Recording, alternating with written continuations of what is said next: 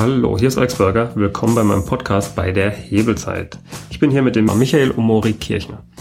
Und ähm, ja, er hat den Podcast Creative Biz, ist äh, professioneller Fotograf, hat aber auch noch eine zweite Einnahmequelle und zwar, dass er Leuten beibringt, wie sie als Fotograf professionell werden. Eben weg vom Hobby hin zum ähm, Geldverdienen mit dem Thema. Stell doch mal deinen Werdegang kurz vor. Mein Werdegang, oh, mein Werdegang, der ist ziemlich lang. Ich bin auch schon relativ alt.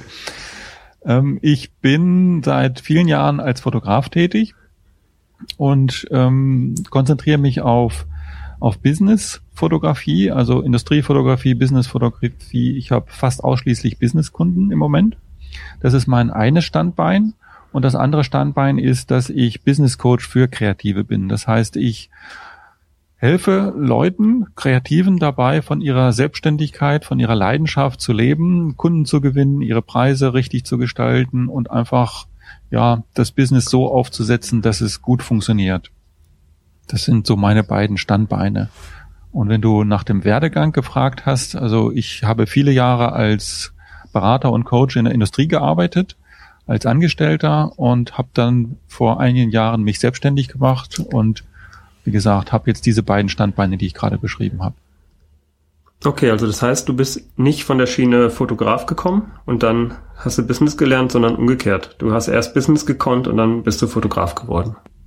So kann man das sehen, genau. Also ich habe ähm, ich habe einen Business-Hintergrund und habe das viele Jahre gemacht in der Industrie und habe mich dann nebenberuflich selbstständig gemacht als Fotograf, habe dabei aber eigentlich sogar auch gemerkt, dass Fotos machen von Menschen auch nicht viel was anderes ist, als Leute zu coachen. Ne? Also man arbeitet mit Menschen vor der Kamera zusammen, bringt sie dazu, sich zu entspannen, guten Ausdruck hinzubekommen und so weiter.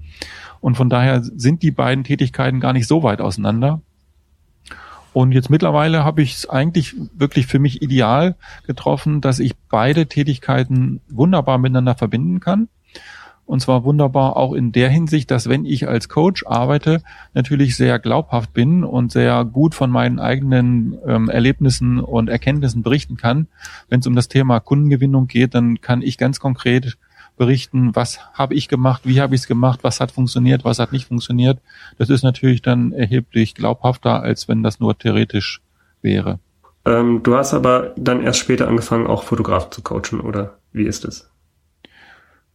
Ja, es war tatsächlich so, dass ich, dass ich früher Unternehmensberater war und Coach äh, in der Industrie, dass ich mich dann als Fotograf selbstständig gemacht habe anschließend, was eigentlich ein ziemlicher Wechsel war und dann aber relativ bald schon diese Anfragen bekommen habe und also ich glaube, der Anfangspunkt war tatsächlich, dass ich ein E-Book geschrieben habe, weil ich einfach Bock drauf hatte. Ich habe ein E-Book geschrieben, E-Book äh, Marketing für Fotografen habe einfach gedacht, ich möchte das gerne zu Papier bringen, habe mir gar nicht viel dabei gedacht, ehrlich gesagt, und habe das auf den Markt gebracht. Und äh, aufgrund dieses E-Books kamen dann Anfragen, ob ich nicht äh, zu diesem Thema auch Seminare leiten könnte, Vorträge halten könnte. Und dann kamen auch erste Coaching-Anfragen und dann habe ich gemerkt, da ist ein Bedarf da auf der einen Seite und auf der anderen Seite kann ich da auch was den Leuten geben. Das heißt, ich kann Leuten weiterhelfen. Und so ist das dann entstanden, dass ich da auch wirklich ein festes Standbein draus gemacht habe. Und mittlerweile sind das zwei Standbeine, die beide zu ungefähr 50 Prozent zu meinem Umsatz beitragen. Okay, und dann das E-Book ist ja schon der erste Hebel, den du da verwendet hast. Also sprich einmal schreiben und immer wieder äh, an Leute weitergeben. Mhm, Wie mhm. sind denn da deine weiteren Hebel? Weil ich stelle mir das nicht so leicht vor, immer wieder neue Leute zu finden, die dann einen als Coach buchen wollen. Ja, das habe ich natürlich auch erst lernen müssen. Das fing schon mit dem E-Book an. Wie gesagt, das habe ich einfach so auf den Markt geworfen und habe gedacht, na gucken mal, gucken wir mal, wer das lesen möchte, bis ich dann irgendwann von einem Trainerkollegen äh, den Rat bekommen habe, warum tust du das einfach so auf den Markt? Verbinde doch das damit, dass du gleich E-Mail-Adressen einsammelst. Das heißt, mittlerweile oder nach einiger Zeit. Ah, ah das war ein kostenloses E-Book auch. Das war ein kostenloses, ist auch immer noch ein kostenloses E-Book, kann man immer noch kostenlos bekommen. Und zu Anfang war es einfach downloadbar, weil ich da noch äh, relativ unerfahren in der Richtung war. Und dann, wie gesagt, kam ein Kollege und meinte, mach's doch so, dass du das ähm, weiterhin kostenlos hergibst, aber dass die Leute dir zumindest mal ihre E-Mail-Adresse dafür geben. Und dann war mir relativ klar, ja, ist so sinnvoll und das mache ich seitdem. Und das hat dann dazu geführt, dass ich jetzt eine relativ große E-Mail-Liste habe an Leuten, die sich für das interessieren, was ich zu sagen habe, was ich so anzubieten habe. Und das war wirklich eine der besten Tipps, die ich in meinem Berufsleben bekommen habe. Bau die E-Mail-Liste auf. Genau, also die E-Mail-Liste aufgebaut. Was machst du dann mit der Liste? Also, also die E-Mail-Liste, die halte ich hoch und heilig und benutze sie dafür, dass ich den Leuten, die auf der Liste stehe, stehen, äh, einmal die Woche einen wertvollen äh, Brief schicke, also halt ein E-Mail schicke mit, mit hochwertigem Inhalt wo ich einfach sage, ich möchte den Leuten etwas geben, äh, Tipps und ähm, Erfahrungsberichte, Anregungen, alle passen zu dem Thema Business für Kreative. Und so ein bisschen Werbung mische ich dann drunter. Also nicht bei jedem. Es gibt auch ganz viele ähm, Aussendungen, die dann völlig ohne Werbung auskommen. Aber ich weise dann schon mal auf eigene Seminare hin. Ich weise darauf hin, dass man mich als Business Coach buchen kann und all solche Geschichten. Und dadurch, dass ich das ziemlich dezent mache, ähm, springen auch relativ wenig Leute ab. Das heißt, die meisten Leute bleiben dabei, zumindest die, die sich für das Thema überhaupt interessieren, die bleiben dabei. Und so habe ich dann wirklich Leute, die mich teilweise seit vielen Jahren kennen über diese E-Mails, die, die ich aber selber nie persönlich getroffen habe und die dann irgendwann mal zu einem Seminar bei mir aufschlagen oder zu einem Coaching bei mir aufschlagen und dann fast schon alte Bekannte sind oder zumindest wissen, was ich so tue. Äh, das ist, muss ich sagen, ist so ein Thema, mit dem ich mich die letzte Zeit auch öfter beschäftige. Man hat ja dann eine gewisse Asymmetrie in dem Vertrauen. Also die Leute vertrauen dir ja schon, wenn sie auf dich zukommen. Gehst du dann mit Vorschussvertrauen auf die Leute zu, damit es nicht komplett äh, schief läuft? Oder hast du irgendwelche Erfahrungen gemacht, wo das mal schief gegangen ist? Ja, also ich bin grundsätzlich so ein Mensch, der mit sehr viel Vorschussvertrauen auf, auf Leute zugeht ähm, steckt einfach so in mir drin. Das mag man manchmal vielleicht auch blauäugig nennen, aber ist einfach so bei mir. Und natürlich fällt man da auch ab und zu mal rein. Das passiert schon. Und wenn so etwas passiert, dann schluckt man erstmal und denkt, hm, was war das denn jetzt? Und bist du vielleicht doch zu, ähm, zu offenherzig gewesen? Aber das sind wirklich nur Einzelfälle. Und wenn so ein Einzelfall dann mal tatsächlich eintritt, dann denke ich mir, warum soll ich jetzt alle anderen 99 Prozent der Leute, die das wertschätzen, was ich da mache, ähm, quasi dafür bestrafen, dass es jetzt ein, eine Person gab, die das ausgenutzt hat und dann ähm, habe ich es auch schon schnell wieder vergessen und dann ist es auf jeden Fall alles wieder in Ordnung. Also finde ich immer, ich finde es ja auch für mich selber sehr, sehr spannend, dass mich Leute einfach so ansprechen, als ob sie mich ewig kennen. Und dann weiß ich oft noch nicht, wie ich es beim ersten Mal reagieren soll. Mhm. Aber ja, ich tue mittlerweile so bei allen, als ob, ob sie mich ewig kennen. also ich habe das. das ist echt aber komisch. Ich habe das jetzt beispielsweise auf der Fotokina erlebt. Ähm, wenn ich, wenn ich über die Fotokina gehe, dann sind halt ganz viele Fotografen unterwegs und ganz viele davon kennen mich auch. Also das heißt, ich gehe über die Fotokina und ständig werde ich angesprochen von, von Menschen, die mich, ähm, die mich kennen, die ich aber überhaupt gar nicht kenne. Und, und ich finde das super. Also ich finde das echt klasse, weil sonst sitzt du halt vor deinem Rechner zu Hause, tippst da irgendwas ein oder sprichst einen Podcast ein oder so und dann auf einmal triffst du die, die Leute persönlich und merkst auf einmal, was für eine große Wertschätzung man entgegengebracht bekommt. Und wenn du das persönlich, ähm, wenn du das persönlich ähm, gesagt bekommst, dann ist das einfach eine ganz, ganz tolle Geschichte. Also ich, ich habe die Zeit auf der Fotokina echt genossen und zwar genau aus dem Grund, dass ich Leute, die mich kennen, aber die ich überhaupt nicht gekannt habe vorher, dann mal persönlich sehe. Und du hast ja dann irgendwann von dem Newsletter die Erweiterung gemacht und hast dann einen Podcast angefangen. Oder hast du noch andere Medien zu dem Zeitpunkt genutzt? Ja, ich habe, glaube ich, mal alles, alles mal ausprobiert, was es überhaupt so gibt. Finde ich auch ganz wichtig, dass man alles mal ausprobiert, hier Snapchat und allen möglichen Zeugs. Und ich mache das auch so ein bisschen davon abhängig, was ich selber gerne höre oder sehe. Ne, also ähm, es gab so eine Zeit, wo ich dann in dieses in dieses ähm, in dieses äh, Snapchat-Thema eingestiegen bin und habe dann hab dann aber relativ bald gemerkt, dass das nicht mein nicht mein Medium ist. Ich guck's mir nicht mehr gerne an, was andere da tun und ich stelle mich auch nicht selber gerne dorthin und äh, produziere kleine Filmchen. Und so habe ich dann damit aufgehört. Und bei Podcasts war es genau andersrum, dass ich dann auf einmal festgestellt habe, wie viel sehr wertvoller und auch unterhaltsamer Inhalt da drin steckt. Habe eine ganze Reihe von, von Podcasts dann abonniert und höre die auch regelmäßig. Immer wenn ich Auto fahre, läuft immer ein Podcast. Und als ich dann gemerkt habe, wie einfach das ist, so etwas zu produzieren, habe ich gedacht, dann fange ich einfach mal an, gucken wir mal, wie das so läuft. Ich hätte ähm, nicht damit gerechnet, dass es gut funktioniert. Ich wollte es einfach mal ausprobieren. Und mittlerweile habe ich, habe ich richtig Spaß dran gefunden und das ist äh, eine ganz, ganz tolle Geschichte. Gut, dann hast du also sozusagen deine Reichweiten Medien, um genug Leute zu erreichen. Und die melden sich dann für deine Online-Kurse an und die melden sich für deine Seminare an. Ja, da bin ich natürlich auch in der Situation, dass ich viele Fragen gestellt bekomme. Also ich kriege viele E-Mails ähm, oder in, in der Facebook-Gruppe, die ich habe, wird viel gefragt. Und das ist für mich natürlich extrem spannend zu beobachten, was interessiert denn meine Zielgruppe überhaupt? Was wollen die denn wissen? Was, was beschäftigt die? Und das nutze ich tatsächlich als Input, um dann daraus entweder Seminarthemen zu machen oder ein Videotraining zu machen. Also mein äh, mein erstes Videotraining äh, geht um das Thema Preisgestaltung für Fotografen und es ist tatsächlich die meistgestellte Frage von Einsteigern in die in die Fotografie, wie wie soll ich meine Preise gestalten? Ja, und äh, da diese Frage immer wieder und immer wieder gefragt wurde und ich immer wieder darauf geantwortet habe, habe ich dann einfach gedacht, Mensch, jetzt machst du mal ein Videotraining und dann ist die Frage ein für alle Mal beantwortet und dann bekommst du keine Fragen mehr dazu. Natürlich ist das nicht ganz so gewesen. Ähm, zum einen ist natürlich so, dass dieses Videotraining äh, sehr gut ankam am Markt, weil einfach die Frage so da war.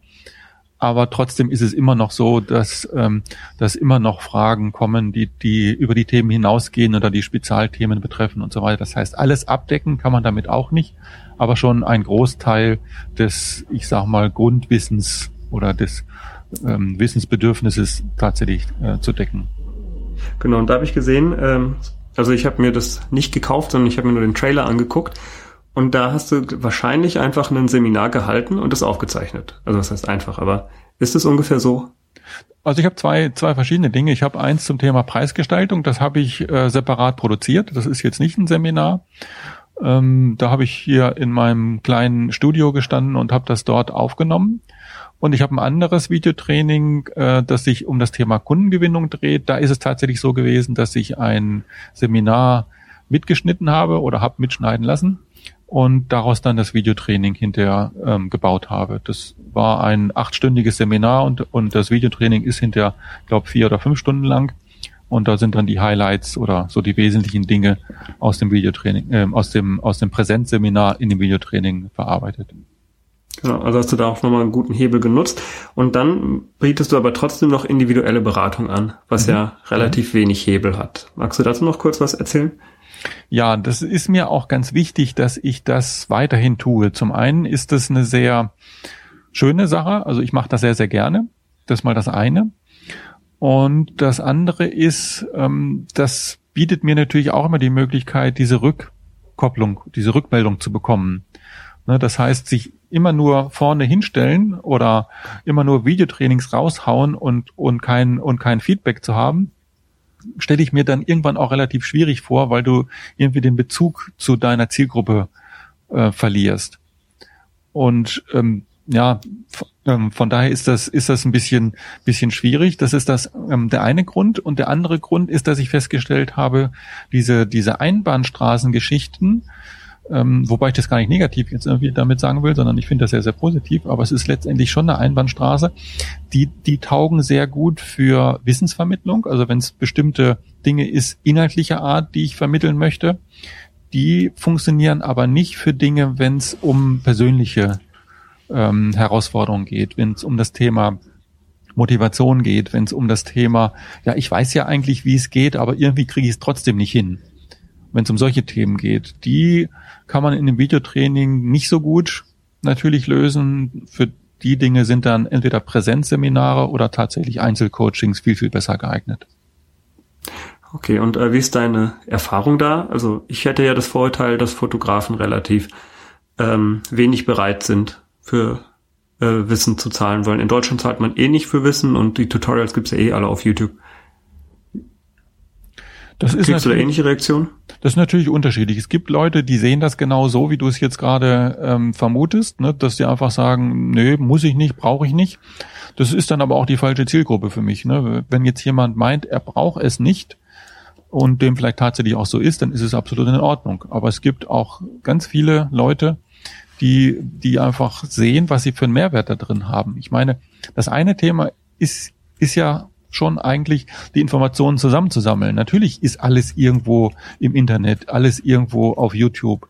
Aber die Frage ist, was sind denn tatsächlich die glaubhaften Informationen? Was sind denn wirklich die Informationen, die mir weiterhelfen in meiner ganz konkreten Situation?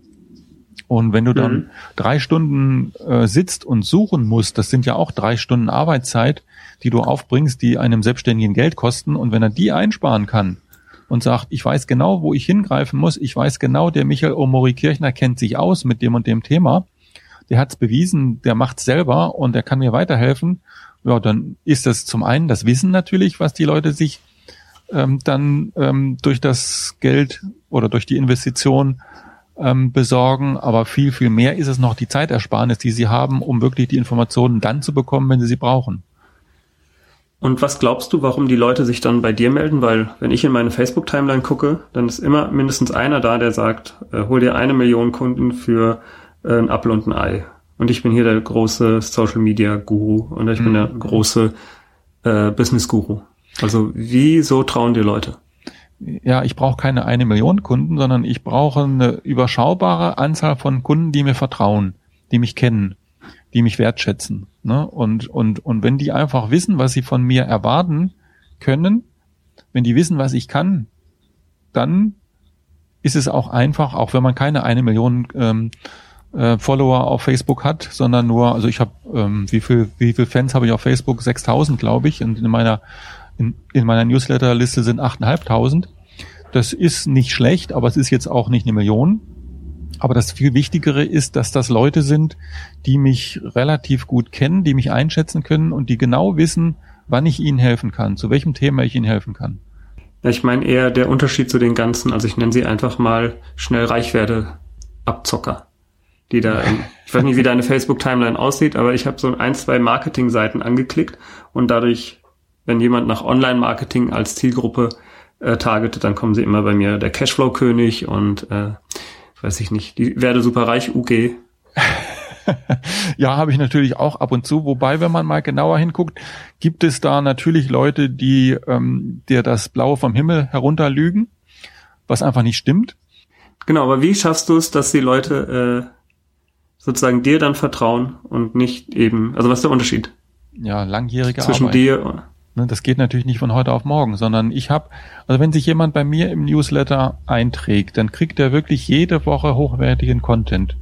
Wochenlang, monatelang, bis er dann irgendwann mal nach einem halben oder einem ganzen Jahr irgendwann sagt, okay, jetzt habe ich, jetzt habe ich mich überzeugt, jetzt weiß ich, ähm, das hat Hand, hat Hand und Fuß was der Michael da schreibt und ähm, dann ist das Vertrauen einfach aufgebaut. Das heißt, das kommt nicht ah, von heute auf morgen. Also es ist nicht so, die Leute kommen auf deine Homepage und sagen, ah, da ist er, das ist, dem werfe ich jetzt das Geldinhalt, sondern man muss wirklich äh, langfristig das Ganze angehen, wenn man in Richtung Beratung gehen will. Also ich bin der Meinung, dass das der richtige Weg ist. Es gibt vielleicht auch äh, tolle Landingpage-Designer, die das anders machen, die so ein, wie heißt das so in diesem Marketing-Sprech, Video-Sales-Letter aufbauen und dann da wirklich die Kunden vom Fleck weg überzeugen. Aber das ist nicht mhm. meine Art. Meine Art ist wirklich, äh, das ein bisschen solider aufzubauen, verlässlicher aufzubauen und dann wirklich das Vertrauen ähm, ja so aufzubauen, dass irgendwann dann der Kunde kommt und sagt, ich glaub's dir und ich habe mich, ich, ich habe mich überzeugt, was du kannst und was du sagst und jetzt kaufe ich auch bei dir. Kannst du verraten, wie viel Zeit du reinsteckst, jeden, weiß nicht, jede Woche, um Inhalte zu erzeugen? Äh, würde ich dir schon gerne verraten, wenn ich selber wüsste.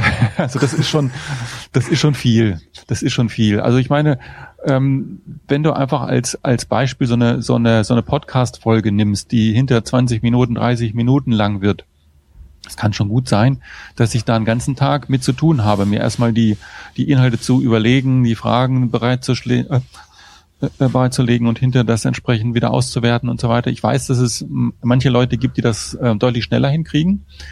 Ähm, bei mir dauert es einfach eine gewisse Zeit. Und wenn ich einen Newsletter erstelle, der ähm, Hand und Fuß haben soll, ja, das ist nicht in 20 Minuten geschrieben. Das hat schon, das hat schon seinen, seinen, seinen Aufwand, weil einfach auch die Qualität dementsprechend sein, sein soll.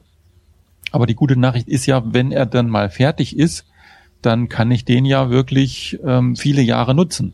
weil ich habe ja keine Zeit, zeitkritischen Themen, sondern das sind Themen, die, die sind so Evergreen-Themen. Und wenn ich da mal einen hochwertigen Beitrag habe, dann nutze ich den auch tatsächlich jahrelang. Okay, also du investierst sozusagen in dein, dein Content, äh, wie heißt es? Ja, doch, du baust dir einen Content-Haufen auf. Ich baue mir einen Content-Haufen auf. Content-Schatz. Genau, und sehe dann zum Beispiel auch zu, dass mir der erhalten bleibt. Also mal so ein kleines Beispiel. Ich habe vor, wann war das, vor zwei Jahren habe ich einen, habe ich einen sehr aus meiner Sicht hochwertigen Artikel für ein Online-Magazin geschrieben ne, wo ein Riesenverlag hinterstand und die haben mir gesagt, hier schreib mal, einen, schreib mal einen Beitrag und dann darfst du auch ein bisschen Werbung für dich machen. Da stand dann meine Werbung drunter und so weiter. Toller Artikel. Und diesen Artikel, den habe ich dann schon ähm, äh, gemonitort, was damit so passiert. Und irgendwann dann ist dieses Online-Magazin vom Markt verschwunden, war einfach nicht mehr da.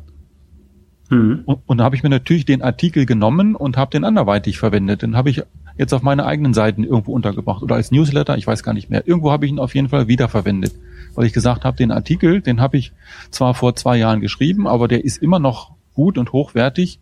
Dieses Online-Magazin gibt's nicht mehr, also nehme ich den jetzt und setze den anderweitig ein. Hm, okay. Also da auch ein bisschen drauf haben. Jetzt natürlich noch meine Frage. Du hast jetzt mit ganz, ganz vielen Kreativen das zu tun gehabt. Gibt es da irgendwelche Muster, was äh, viele Leute sozusagen schnell lernen sollten, wenn es um das Business geht? Die typischen Fehler von Kreativen, wenn es ums Business geht. Wo soll ich da anfangen? Ja, das, ich meine, das Thema ist halt Preisgestaltung, ist immer so das Thema. Positionierung ist immer so ein großes Thema. Und ich meine, da stecken wir ja alle drin. Ich meine, mir selber ist es auch immer wieder eine Herausforderung. Wie positioniere ich mich auf dem Markt? Wofür möchte ich bekannt sein? Auch das ist so eine Geschichte, die ja nie in Stein gemeißelt ist und wo man sich immer wieder die Frage stellen muss, oder sollte, wie kommt das auf dem Markt an? Wie versteht das ein Kunde? Versteht er das überhaupt, was ich da anzubieten habe? Ist das nicht zu kompliziert, zu komplex? Und ähm, was ist das, was ein Kunde sich ähm, in Erinnerung behalten soll, wenn er an mich denkt oder wenn er mich weiterholen bekommt? Ne? Das ist so immer so eins der wichtigsten Themen, die man als Kreativer und überhaupt als Selbstständiger äh, machen sollte, um sein eigenes Business auf solide Beine zu stellen habe ich jetzt auf jeden Fall schon mal wieder was gelernt. Ähm, Frage ich mich nur noch, hast du, wir haben jetzt äh, 25 Minuten gesprochen, hast du einen Tipp, wie ich die 25 Minuten wieder raushole? Wie du die 25 Minuten wieder rausholst? Ah, das ist ja so eine fiese Frage. also irgendeinen Hebel. Ja, okay, du möchtest einen, He du möchtest einen Hebel von, äh, von mir hören. Also dann würde ich dir, dann würde ich dir tatsächlich empfehlen, such dir eine Aufgabe, die du selber im Moment machst, die dir aber weder Spaß macht, noch dass du sie besonders gut kannst. Und dann gibt sie jemand anders. Okay, dann frage ich mal konkreter nach, wie finde ich denn jemand anders? Es kommt darauf an, was du, was du gemacht haben, haben möchtest. Wenn du, also ähm, ich habe jetzt beispielsweise die Herausforderung gehabt, dass ich ähm, ein Transkript von einem Videotraining anfertigen wollte, was ich gemacht habe. Hm. Und dann bin ich halt auf die Suche gegangen. Ich bin auf so ein, ich glaube bei Fiverr.de habe ich dann jemanden gefunden, also eine, eine deutsche Studentin, die hat sich mein Video angehört und hat das dann abgetippt. Das heißt, wenn jetzt jemand sehr schnell äh, Schreibmaschine, also Zehn-Finger-System schreiben kann, dann braucht er das eigentlich nur auf, auf dem Kopfhörer sich spielen und dann mitschreiben und dann ist das ähm, ist das Transkript fertig. Wenn ich das selber hätte machen wollen, dann hätte ich da erheblich länger für gebraucht. Und das war für mich so ein ganz klarer Hebel, dass ich gesagt habe, ich selber habe keinen Spaß dran, kann es auch nicht so gut wie jemand, der sehr schnell tippen kann. Also habe ich es an diese Studentin gegeben und die hat das dann für mich gemacht. Ich habe letztendlich, was habe ich bezahlt? Ich glaube 70, 70 Euro habe ich bezahlt dafür. Und das war ein Hebel, den ich sehr gerne genutzt habe. Für wie viele Minuten, um mal nachzuhaken? Das waren, glaube ich, ähm, was war das, eine Stunde ungefähr? Ich glaube eine Stunde. Also ungefähr ein bisschen mehr als ein Euro die Minute. Das ist unfassbar günstig. Ich kann es mir auch nicht erklären, wie Leute das hinkriegen. Ja, ich habe mal eine, ich habe mal tatsächlich eine Assistentin gehabt und und es ist unvorstellbar, aber die kann 800 Anschläge die Minute tippen. Kann man sich das vorstellen? 800 Anschläge die Minute. Das sind das sind 15 pro Sekunde. Ne? Okay. das geht dann schon schnell. Und ich glaube, die machen das dann auch tatsächlich so, dass sie den, dass sie die Abspielgeschwindigkeit von dem Video oder von dem Audio einfach schneller drehen. Weil mit dem Schreiben kommen sie nach, das ist nicht das Problem. Und um dann da wieder Zeit zu sparen, äh, können Sie da entsprechend die Geschwindigkeit hochdrehen. Ach, das ist ja auch noch so ein Hebel, den man beim Podcast hören machen kann. Man kann die Podcast-Abspielgeschwindigkeit nach oben regulieren. Das heißt, man kann die Geschwindigkeit mal 1,1 mal 1,2 drehen. Das hört sich immer noch ganz gut an. Und der Podcast, der sonst eine halbe Stunde dauert, dauert nur 20 Minuten, hast auch wieder 10 Minuten gespart. Ja, da habe ich auch noch einen Tipp. Äh, ich mache das immer so, dass ich, wie heißt es, ich habe erst die Geschwindigkeit doppelt so schnell gehört und wenn man dann wieder auf anderthalbfache Geschwindigkeit geht, also am Anfang versteht man gar nichts, aber wenn man von doppelt so schnell auf anderthalbfache Geschwindigkeit runtergeht, dann kommt es einem total lahm vor. Ah, okay. Weil also ähm, anderthalbfach ist schon relativ schnell und zweifach kann ich mir gut vorstellen, dass man das nicht mehr hören mag. Ähm, Na, mittlerweile habe ich mich dran gewöhnt. Echt anderthalbfach machst du ständig, okay? Nee, zweifach. Genau, und das ist aber bei mir auch so, ich kann mich sogar besser konzentrieren. Wenn ich langsamer höre, also Normalgeschwindigkeit, dann schweife ich ab. Ah, weil du, weil du einfach gelangweilt bist dann, ne? weil nicht schnell genug Informationen nachkommen. Genau, dann denke ich an irgendwas anderes und habe ich gar nichts verstanden. Mhm. Und das äh, anderthalbfache oder zweifache erfordert meine volle Konzentration und dann bin ich eher dabei. Also das werde ich mal ausprobieren, zweifach, ob ich das noch ertragen kann. Aber ich habe da meine Zweifel. ich werde es ausprobieren. Ja. Ich finde es auch, auch immer so komisch, wenn man dann Leute äh, in Echtzeit hört oder so. Mhm. Also ich habe es ich hab's tatsächlich mal bei einem Video-Interview, was ich gedreht habe, gemacht, dass ich ähm, die Interviewpartnerin oder es war halt so ein, das war halt so ein Video, so ein Image-Video war es letztendlich, dass ich die, dass ich die Person langsamer gedreht habe, weil die so schnell gesprochen hat, dass man das nicht mehr anhören mochte. Und dann habe ich sie tatsächlich langsamer gedreht und das war dann hinterher genau das, was das Image-Video dann hochwertiger gemacht hat. Bei mir ist es sogar so, ich, äh, vielleicht kommt es auch daher, ich schneide meine Videos auch in doppelter Geschwindigkeit, zumindest in Rohschnitt. Ah, auch noch eine gute Möglichkeit, Zeit zu sparen. Auch ein guter Tipp. Weil wenn ich nur die ganzen Lücken und meine Fragen raus editieren muss, mhm, mh. wozu muss ich mir das in Echtzeit anhören? Das kommt später dann, wenn es darum geht, das Ganze mal glatt zu ziehen. Dann gehe ich nochmal in Echtzeit durch, aber für den Anfang, mhm, zack, mh. durch. Ja, und noch mehr Zeit sparst du, wenn du einfach sagst, ich schneide gar nichts. Ich, ich rede zwar manchmal ein bisschen, was weiß ich, ein bisschen um die Ecke, aber das lasse ich einfach drin und ähm, ja, dann kannst du das äh, Schneiden ganz sparen. Also da bin ich auch noch nicht. Also mein Podcast, der wird schon noch geschnitten. Zwar wenig, also ich tue da so Äs und so weiter, tue ich dann ein bisschen raus, aber so ganz ohne Anhören mag ich es dann doch nicht. Es gibt Podcaster, die hören sich ihren eigenen Podcast nicht ein einziges Mal an, sondern hauen den gleich raus. Das weiß ich. Und mhm. äh, ja, da bin ich noch nicht mutig genug für. Ja, das kommt vielleicht noch. Oder ist auch gar nicht, wahrscheinlich passt gar nicht zu dir. Ja, kann gut sein, kann gut sein. Okay, wer mehr über deine äh, Kurse wissen möchte oder dir weiter folgen möchte, um Vertrauen aufzubauen, äh, wo kann er das tun? Ja, immer unter der URL creativebiz.de. Erzähl da mal, wie man das schreibt. Ja, so wie kreativ auf Englisch, creative mit äh, ja, V und E am Ende und dann bits, B-I-Z.de. Genau, weil und, und da gibt's dann auch beispielsweise das kostenlose E-Book Marketing für Fotografen, was aber nicht nur für Fotografen geeignet ist, sondern für alle Kreativen und eigentlich für alle Selbstständigen. Okay, also dann das auf jeden Fall mal an, ähm, ja, anschauen und dann den Podcast auch abonnieren, weil da kann man auch immer interessante Sachen lernen. Okay, dann bedanke ich mich bei dir. Äh, ja, interessante Folge und wir hören bestimmt noch voneinander. Bis dann, ciao. Ciao. Zum Abschluss habe ich noch drei kleine Hinweise für euch. Erstens, wenn ihr Leute kennt, denen diese Episode helfen könnte, dann schickt ihnen doch einfach den Link. Zweitens, ich habe auf der Homepage hebelzeit.de slash bonus für euch die wichtigsten Tools aufgeführt, mit denen ich meine Produktivität zurzeit hebel, also hebelzeit.de slash bonus. Und der dritte Hinweis ist, der Intro- und Abschlusssong ist von audionautics.com und heißt Clap Along.